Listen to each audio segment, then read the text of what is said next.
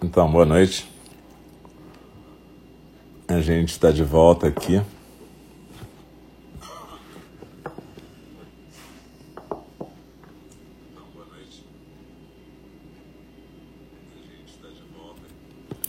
E a gente está aqui com o segundo programa dessa noite de quarta-feira, 30 de setembro de 2020.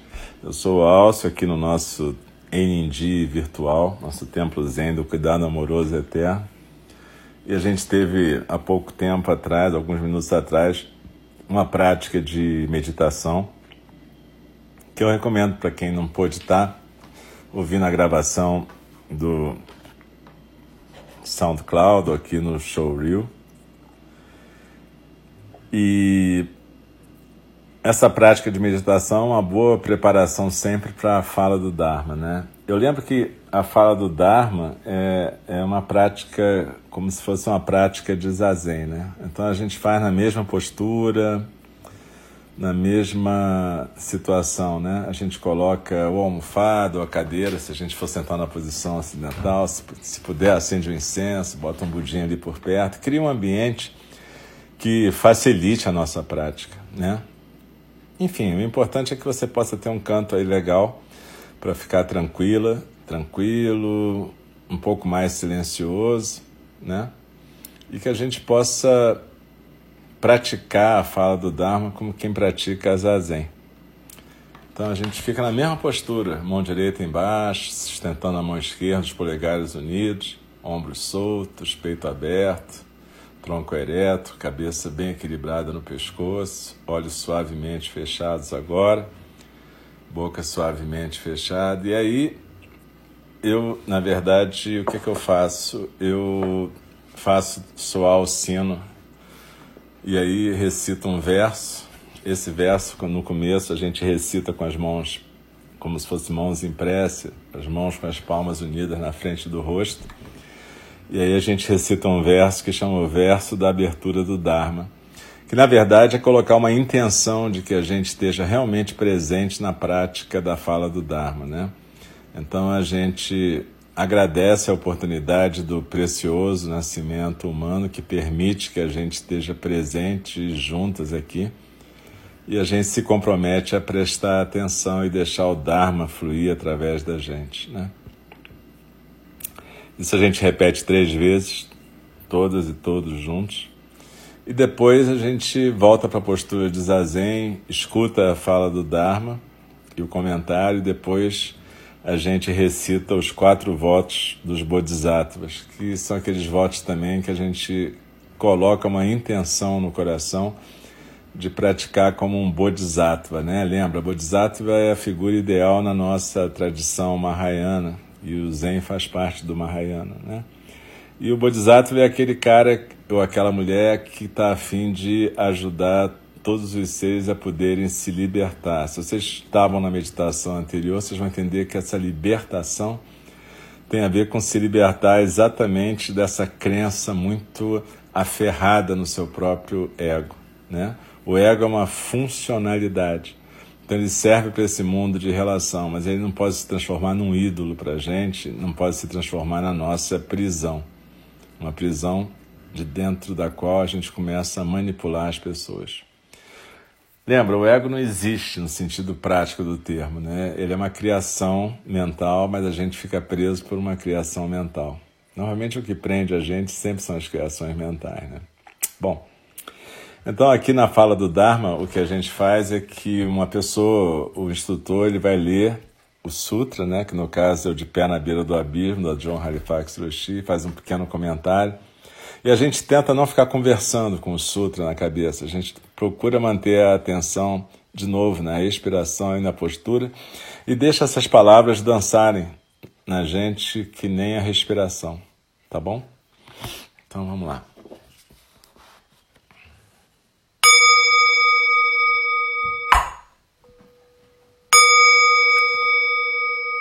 O Dharma, incomparavelmente profundo e precioso, é raramente encontrado, mesmo em milhões e milhões de eras.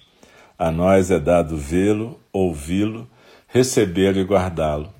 Oxalá possamos verdadeiramente compreender e praticar o significado das palavras do Tathagata. O Dharma, incomparavelmente profundo e precioso, é raramente encontrado, mesmo em milhões e milhões de eras. A nós é dado vê-lo, ouvi-lo, recebê-lo e guardá-lo. Oxalá possamos verdadeiramente compreender e praticar o significado das palavras do Tathagata. O Dharma, incomparavelmente profundo e precioso, é raramente encontrado, mesmo em milhões e milhões de eras. A nós é dado vê-lo, ouvi-lo, recebê-lo e guardá-lo. Oxalá possamos verdadeiramente compreender e praticar o significado das palavras do Tathagata. E a gente continua então a ler o De Pé na Beira do Abismo. É, excitação empática. Alguns anos antes daquelas experiências com Mathieu, a psicóloga social Nancy Eisenberg participou comigo num diálogo do Instituto Mind and Life, Mente e Vida, em Washington, com Sua Santidade o Dalai Lama e especialistas em educação, neurociência e psicologia social. Eisenberg apresentou um modelo interessante que mapeia os elementos que dão surgimento à excitação empática. Ela então analisou os ingredientes que fazem essa experiência progredir para um transtorno empático ou para uma compaixão saudável. A partir de suas pesquisas com crianças, a doutora Eisenberg identificou três fluxos de experiência que, quando encontramos o sofrimento dos outros, se juntam dentro de nós para provocar algum nível de excitação que inicia a ação. Essencialmente, a pesquisa dela revelou que quando a gente está na companhia de alguma pessoa que esteja sofrendo, espera-se que possamos é, ter uma sensibilidade para as suas emoções. Olhar a situação a partir da perspectiva delas, dessas pessoas. E lembrar de experiências paralelas que tivemos no nosso passado. Isso resulta numa experiência de excitação que, se não for bem regulada, pode se transformar num transtorno empático. A doutora Eisenberg observou que o transtorno empático é uma reação emocional aversiva que pode nos levar a evitar ao invés de ajudar ou servir aos demais. A partir do transtorno empático, seguem-se várias reações possíveis. A doutora Eisenberg identificou uma dessas reações como um comportamento de ajudar, entre aspas, baseado na necessidade de nos protegermos a nós mesmos de experiências desprazerosas ou difíceis que são ameaçadoras. O altruísmo patológico é um bom exemplo disso. Outras respostas aversivas ou reações aversivas incluem um comportamento de evitação, por exemplo, negação e apatia, e abandonar a pessoa que está sofrendo porque é doloroso demais estar na presença dela. Um tipo de reação de fuga que se baseia no medo.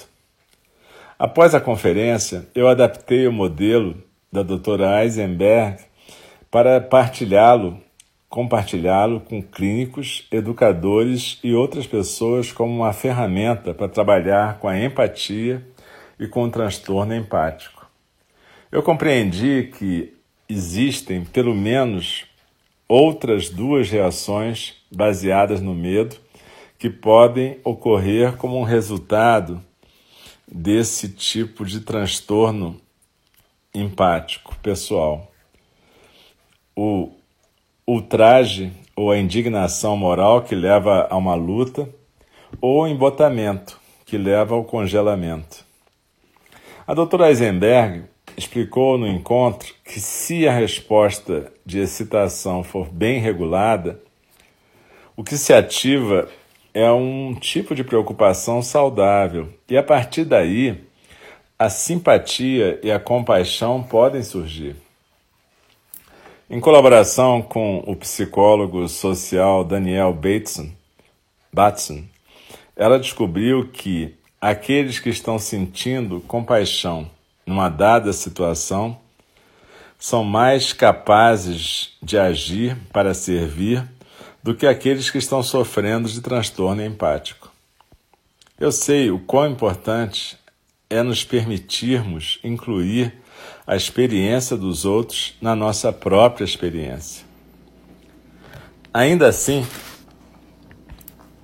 também reconhecer que não somos esse outro nos dá o espaço para nos ficarmos bem firmes no nosso chão e para experimentar também, pelo menos, alguma humildade.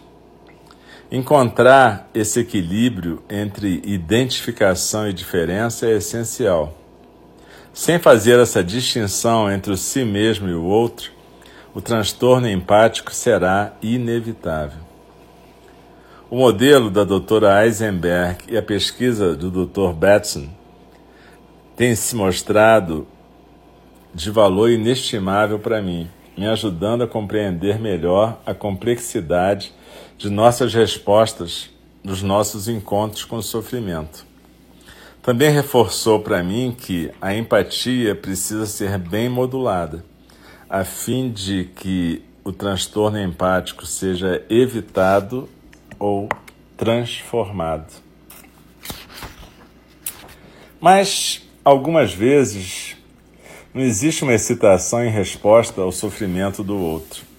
O poder, por exemplo, pode embotar a nossa capacidade para empatia, como se o nosso cérebro tivesse sofrido um dano muito sério.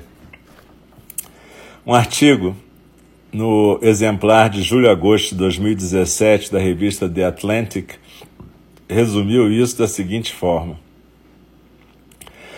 O historiador Henry Adams estava sendo estava usando uma metáfora, não um, uma questão médica propriamente dita, como ele descreveu o poder como, abre aspas, um tipo de tumor que termina matando as simpatias da sua vítima. Fecha aspas.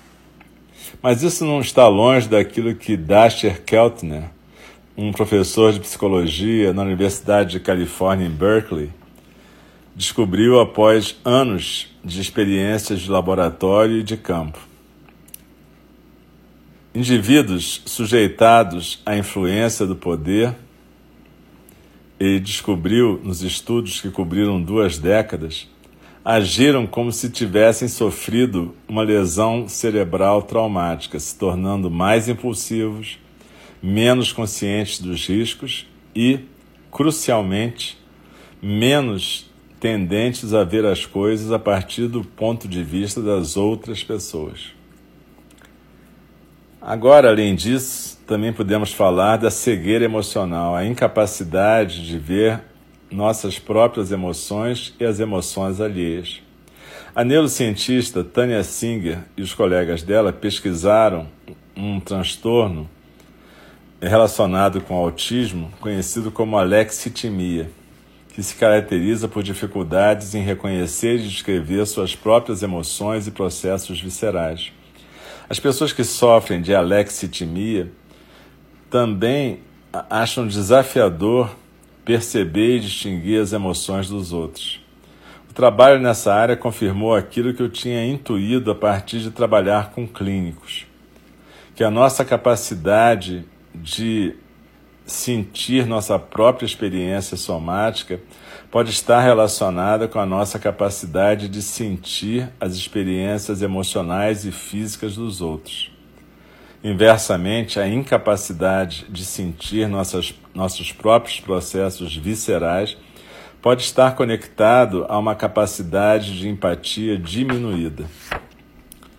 Em outro estudo importante, Tânia e seus colegas aprenderam que o ato de sintonizar com nossos próprios processos viscerais, frequência cardíaca, frequência respiratória, por exemplo, faz acender as redes neurais associadas com a empatia. Esse estudo em particular sugere que a capacidade de focalizar a nossa experiência somática, um talento que os meditadores podem levar a um alto grau de desenvolvimento, pode, por sua vez, nutrir a nossa capacidade de sermos mais empáticos. Por anos, eu tenho observado como médicos e enfermeiros frequentemente ignoraram suas próprias necessidades físicas, tais como fome, necessidades fisiológicas de banheiro, sono, enquanto cuidavam dos seus pacientes. Da mesma forma, muitos compartilharam comigo que, no seu treinamento, eles eram basicamente desencorajados de se sentirem empáticos, porque isso não seria profissional, entre aspas. Ainda assim, ao mesmo tempo, eles sabiam que eles não estavam realmente se conectando com aqueles que eles estavam servindo e se sentiam desconfortáveis sobre como eles estavam sendo na, na sua função de clínicos, pessoas que atendem, né? Tanto os médicos, as médicas, quanto as enfermeiras e enfermeiros. Escutando isso tão frequentemente, eu compreendi que poderia ser importante dar a essas pessoas a capacidade, os talentos para desenvolver empatia saudável. Por causa dos achados sobre a relação entre consciência somática e empatia, eu modifiquei o currículo de treinamento do PAIA para clínicos para incluir um componente mais forte de prática física e sintonização com o corpo, a fim de estimular a capacidade de empatia saudável. Isso é muito importante, porque frequentemente nós perdemos a capacidade de estarmos em contato com nossas sensações corporais, com nossas sensações viscerais. Enfim, a gente perde o contato com a nossa experiência somática. Na verdade, é, a gente frequentemente, quando medita, a gente aprende a tentar não se identificar com pensamentos, sentimentos e ideias. Perceber que tudo isso está acontecendo, mas isso está se desdobrando num cenário maior, que é o cenário da natureza búdica, do chão da nossa mente. No entanto, com a experiência somática, é um pouco ao contrário. A gente tem que aprender a sintonizar a experiência somática. Porque essa experiência somática é o que a gente está sendo aqui e agora. A gente sintoniza a respiração, a postura, mas a gente tem que aprender a sintonizar tudo. Aprender a sentir o corpo como sendo essa base onde a natureza búdica está se manifestando. Então, para a gente poder ter uma empatia saudável, a gente tem que começar a poder estar tá bem em contato com o nosso corpo, para a gente poder ter a experiência da consciência somática a gente perceber quando está entrando numa ansiedade somática, quando a gente está entrando numa tristeza somática, e ao mesmo tempo ser, sermos capazes de criar essa diferença entre empatia, ou seja, ser capaz de intuir, sentir o que o outro está sentindo, e discernir o que é da gente e o que é do outro, para a gente continuar funcional nas nossas funções clínicas ou de voluntários, ou de simplesmente seres humanos que estão ali tentando ajudar as outras pessoas. Servir é a palavra que a Joan usa mais do que ajudar, lembra? Ela já falou isso algumas vezes. Quando a gente ajuda, em geral, insensivelmente, a gente está se colocando numa posição assimétrica superior. Servir significa que a gente está podendo fazer alguma coisa para que aquela situação daquela pessoa possa ser transformada. Uma coisa importante que ela cita aqui é a questão do poder. Como o poder embota as pessoas, embrutece as pessoas e tira a capacidade empática. A gente, eu não preciso citar exemplos, porque a gente tem exemplos municipais, estaduais e federais no nosso país. O nosso país é cheio de gente que está em posições de poder embrutecidas, embotadas.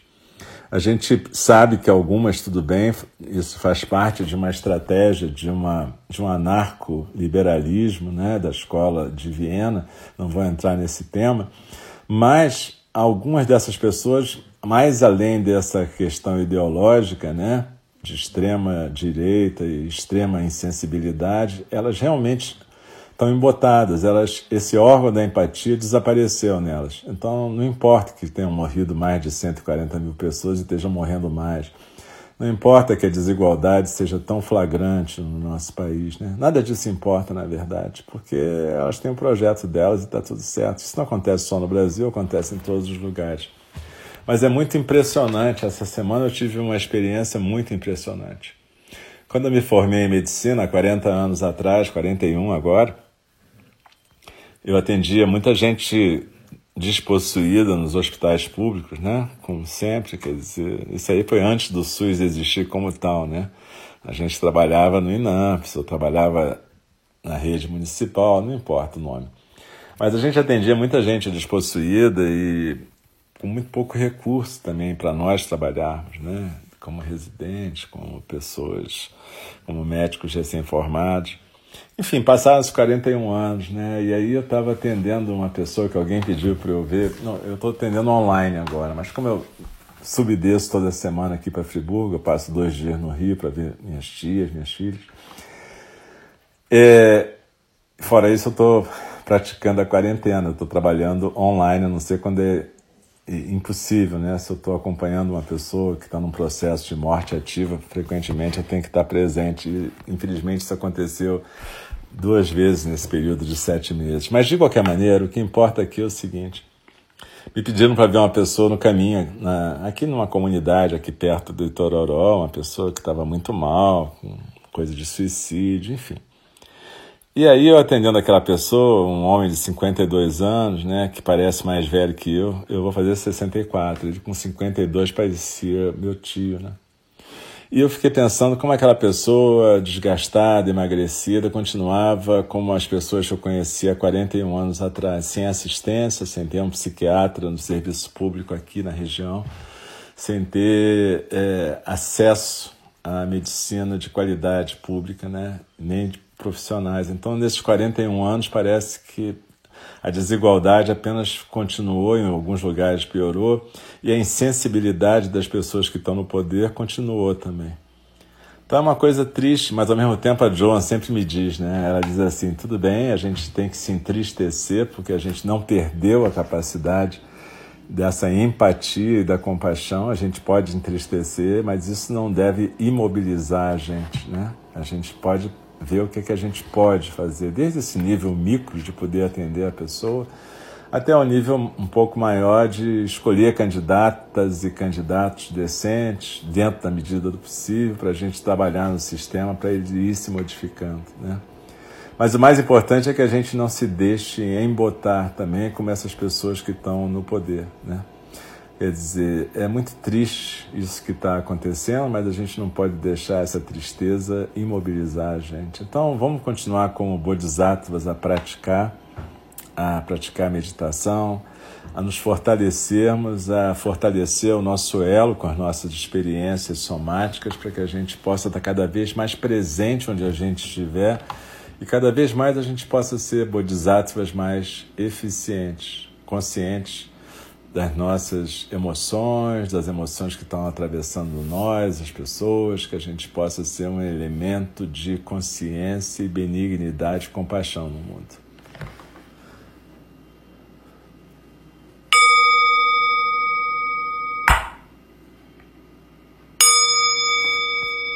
As criações são inumeráveis, faço voto de libertá-las.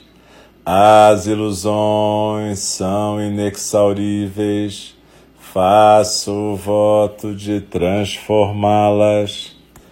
A realidade é ilimitada, faço o voto de percebê-la. O caminho do despertar é insuperável, faço o voto de corporificá-lo. As criações são inumeráveis, faço voto de libertá-las. As ilusões são inexauríveis, faço voto de transformá-las. A realidade é ilimitada, faço voto de percebê-la. O caminho do despertar é insuperável, faço voto de corporificá-lo. As criações são inumeráveis, faço voto de libertá-las. As ilusões são inexauríveis, faço voto de transformá-las. A realidade é ilimitada, faço voto de percebê-la. O caminho do despertar é insuperável, faço voto de corporificá-lo. Deixe-me respeitosamente lembrá-los: a questão de vida e morte é de importância suprema. O tempo passa e a oportunidade é perdida. Vamos despertar, despertar, prestem atenção. Não desperdice a sua vida. Uma reverência para todas e todos. Muito obrigado vocês estarem aqui presente. E a gente está junto, né? Já daqui a pouco vai fazer quase sete meses que a gente está no nosso templo virtual, que tem sido uma das alegrias nessa confusão toda, né? Tá junto com todas e todos aqui. Eu agradeço em meu nome, em nome de todos os professores de NG e. E volto a convidar todo mundo de terça a sexta, 8 da manhã, 8 da noite, sábado, 9 da manhã, para as nossas práticas. É, provavelmente eu vou publicar amanhã no Facebook. Amanhã é quinta, né? É. Provavelmente eu vou publicar amanhã no Facebook um convite para a nossa cerimônia da lua cheia, que deve ser sexta-feira. Sexta-feira, às 8h30 da noite. É, eu vou publicar provavelmente um link para o Google Meet para a gente poder se encontrar. A cerimônia da lua cheia é uma cerimônia que tem toda, todo mês, né, nos templos budistas, onde a gente reafirma os nossos votos. Então, quem quiser estar presente, vai ser sexta agora, dia 2, às 8 e meia da noite. Amanhã, provavelmente, eu vou publicar o link para o Google Meet no Facebook. É, é isso. E sábado, dia 3, eu lembro a todos, tem a prática de iniciantes às nove, mas também de 14 horas, 14 horas, provavelmente a gente vai ter uma prática de conselho. Eu vou explicar isso no, no Facebook também. E quem quiser estar presente vai ser legal. Então, gente, muito obrigado, muito, muito obrigado pela companhia, pela, pela, pela prática e que a gente seja capaz de fazer o nosso trabalho de bodhisattvas. Falou? Um grande abraço, uma boa noite, se cuide.